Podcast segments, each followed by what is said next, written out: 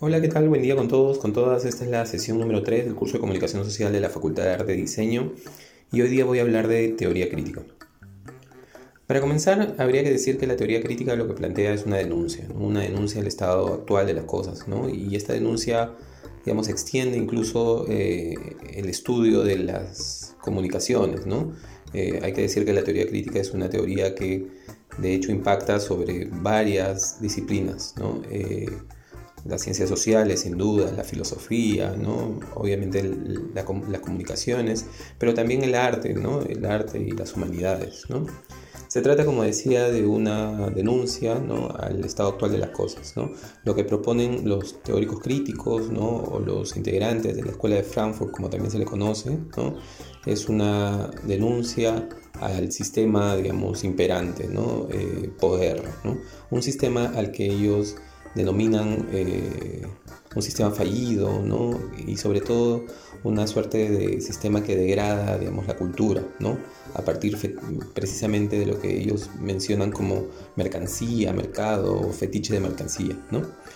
Eh, es importante también señalar que digamos, su aparición coincide ¿no? con eh, el fin de la guerra ¿no? y que muchos de sus primeros integrantes ¿no? y exponentes son sobre todo eh, autores, autoras que eh, sufren digamos, en carne propia los, efectos de la guerra. ¿no?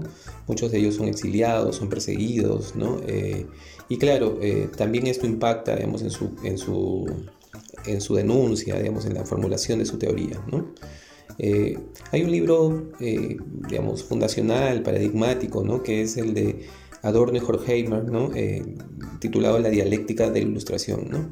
que se publica en una primera versión en 1944 y después una, una, versión corregida, que es la que se trabaja, digamos, por lo general en 1947. ¿no? Entre otras, entre otras cosas, digamos, los autores estaban preocupados por la creación de lo que ellos denominaban la cultura de masas, ¿no?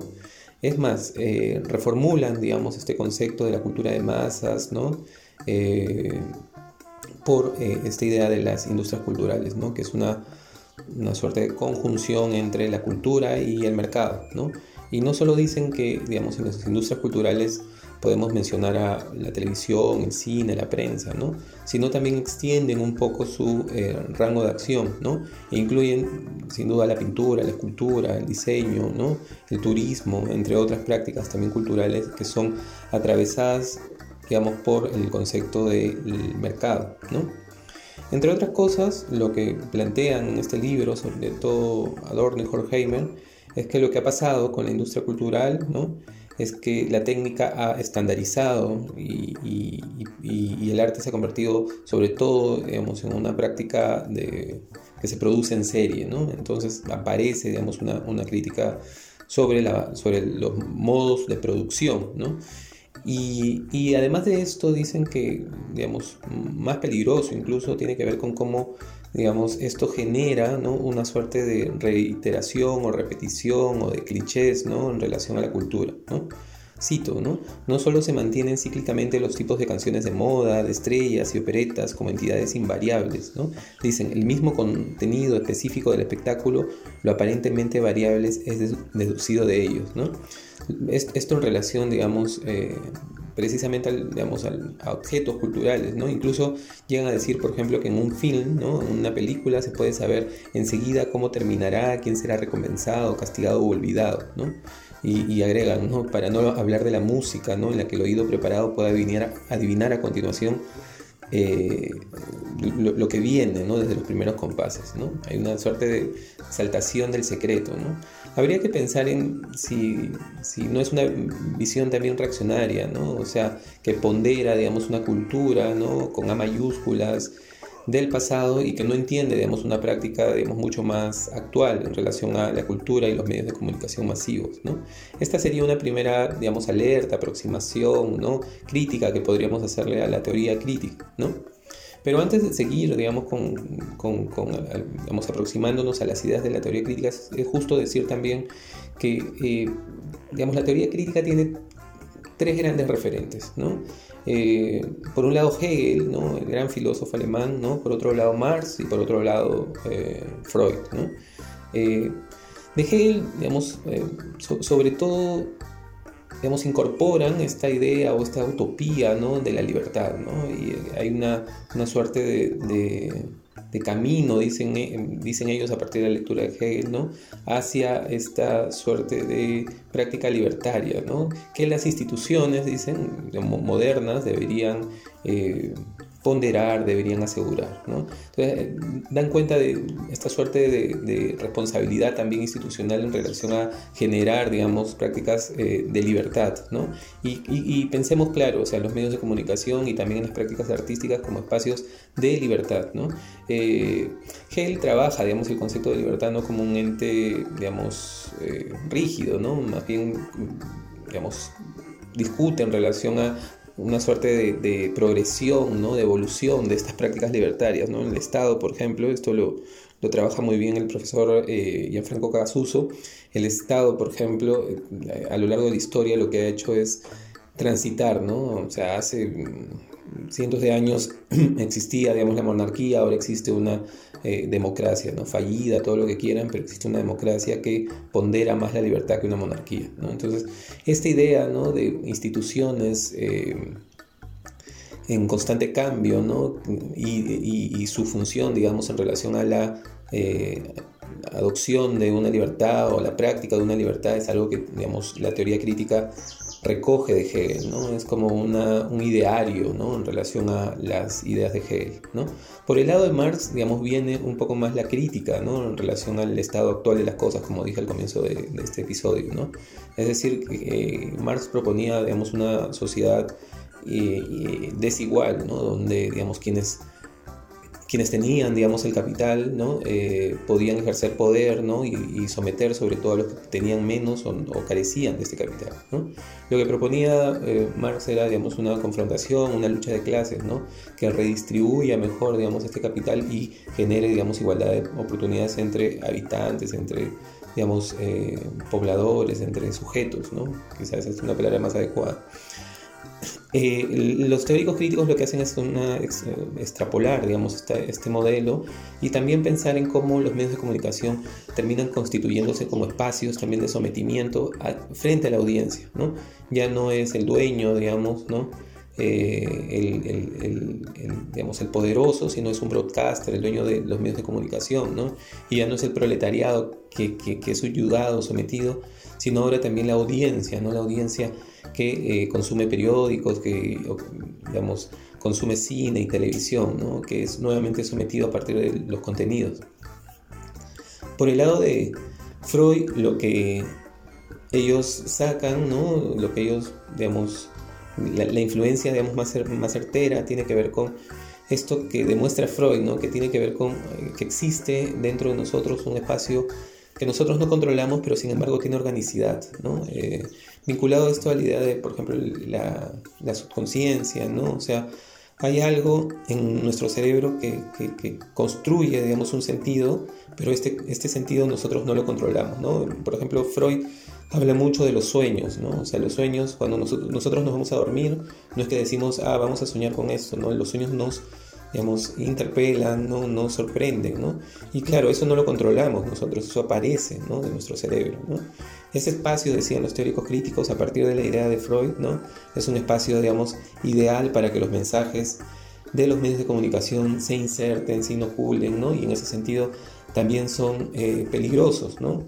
Porque claro, casi sin darnos cuenta, nos eh, digamos, los mensajes de los medios de comunicación empiezan a eh, anidar en nuestro, en nuestro cerebro, ¿no? Y después, digamos, aparecen, ¿no? aparecen, ¿no? Como, como en los sueños, ¿no? también, digamos, de, de, Freud está esta necesidad, de, y esto es algo que también los teóricos críticos, digamos, proponen, ¿no? Que tiene que ver con esta necesidad de, digamos, ponerle luz a lo vedado, ¿no? O sea, lo que quieren los teóricos críticos es, digamos, dar cuenta de esta situación para también a partir de dar cuenta de esta situación plantear, Freud diría una cura, ¿no? Freud diría una cura psicoanalítica, ¿no? Entonces también eso es importante del psicoanálisis, ¿no?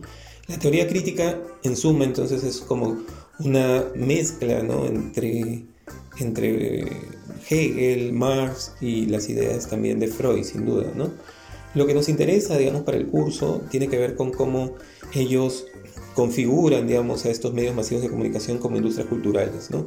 A los que, sobre todo, les reclaman, ¿no? Una suerte de atrofia de la imaginación, ¿no? Eh, una suerte de reducción de, y utilización de mecanismos psicológicos, ¿no? En, suma, lo que, lo que, digamos, critican, sobre todo los, representantes de la Escuela de Frankfurt o teoría crítica, es una suerte de absoluto, digamos, eh, que, los medios de comunicación absolutizan la imitación, ¿no? la reducen, y esto lo estoy citando, a un, a un mero estilo, ¿no? y que traicionan el secreto. ¿no? Y es interesante cómo, digamos, esto también tiene ecos en relación a la práctica artística, ¿no? En cómo para, para ellos, digamos, eh, también el arte, ¿no? Eh, se inserta o forma parte de esta industria cultural, ¿no? Al igual que un diario, al igual que una publicidad, al igual que el cine, para ellos el arte también, digamos, adquiere, digamos, estas dimensiones o se, permea, digamos, de esta suerte de necesidad, eh, sobre todo de consumo, ¿no?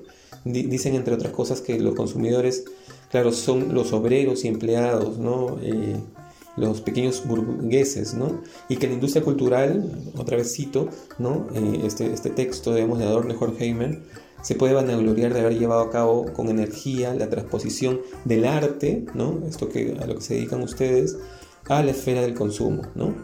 Eh, y en ese sentido, digamos, eh, suceden algunas consecuencias, ¿no? Como que se, se niega, digamos, el, arte, ¿no? A, eh, voy, a usar, digamos, un, un, término que ellos, digamos, por lo general eh, explicitan, ¿no? Que tiene que ver con este verdadero arte, ¿no? Que en, los medios de comunicación y, en las industrias culturales no tiene cabida, ¿no? y, y, y, cuya cabida, digamos, sobre todo pondera la diversión. ¿no? Habría que pensar ¿no? en relación a, sobre todo las críticas que podríamos hacerle también a esto, ¿no? en si es, si es cierto, digamos, que en las industrias culturales, en los grandes medios de comunicación masivos, eh, no se puede, digamos, desarrollar arte, ¿no? Con A mayúsculas, ¿no? Aunque eh, con A mayúsculas y entre comillas, ¿no? Porque como, sabemos, digamos, es una separación eh, inexistente esta, ¿no? En, en la práctica.